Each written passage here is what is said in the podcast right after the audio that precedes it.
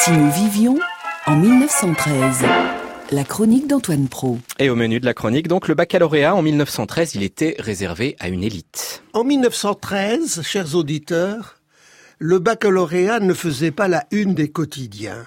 Un peu moins de 8000 lycéens l'ont obtenu cette année-là. Il n'existait ni bac professionnel, ni bac techno, et l'examen était en outre beaucoup plus dilué dans le temps. Il y avait deux sessions, l'une en juillet, l'autre en octobre, et deux parties, la première qui se passait à la fin de la classe de première, et ensuite, pour ceux qui l'avaient obtenu, une seconde partie à la fin d'une des deux classes terminales, car il n'y avait que deux classes terminales, philosophie et mathématiques élémentaires. Vous le voyez, le bac de 2013 ne ressemble guère à celui de 1913. Le mot est resté, mais la réalité a beaucoup changé. Le baccalauréat sanctionnait une culture humaniste sans utilité immédiate. Mais il caractérisait l'élite, la bourgeoisie. Beaucoup de jeunes bourgeois n'allaient pas au-delà. Être bachelier suffisait à les distinguer, et ne pas avoir fait d'études au-delà du bac ne les empêchait pas de faire de belles carrières. Un exemple, parmi beaucoup d'autres, Jean Monnet, le père de la communauté européenne du charbon et de l'acier, eh bien, il n'avait pour tout diplôme que la première partie du baccalauréat. Son père avait jugé plus formateur pour lui, après ce succès, de l'envoyer vendre du cognac à Londres. Une minorité de bacheliers poursuivait ses études. On comptait alors 41 000 étudiants.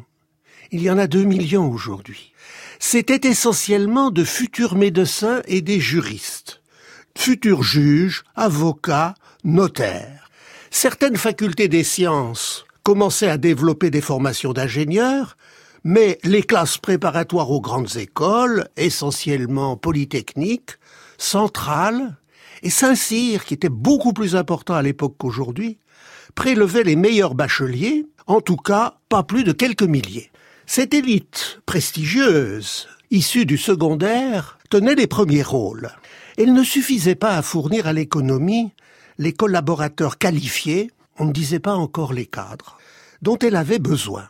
Ils venaient de l'enseignement primaire supérieur et d'un enseignement pratique en plein essor que couronnaient depuis longtemps les écoles des arts et métiers. Cet enseignement très solide n'avait pas honte de se vouloir utile. Sur le marché du travail, les titulaires du brevet supérieur, qui se situaient pratiquement au même niveau que le baccalauréat, comme les titulaires des diplômes d'école professionnelle, d'horlogerie, d'optique, etc., ou encore de ce qu'on appelait les écoles pratiques du commerce et de l'industrie, ils étaient très recherchés. Ils n'apparaissaient pas sur le devant de la scène, mais la modernité économique et technique leur doit beaucoup.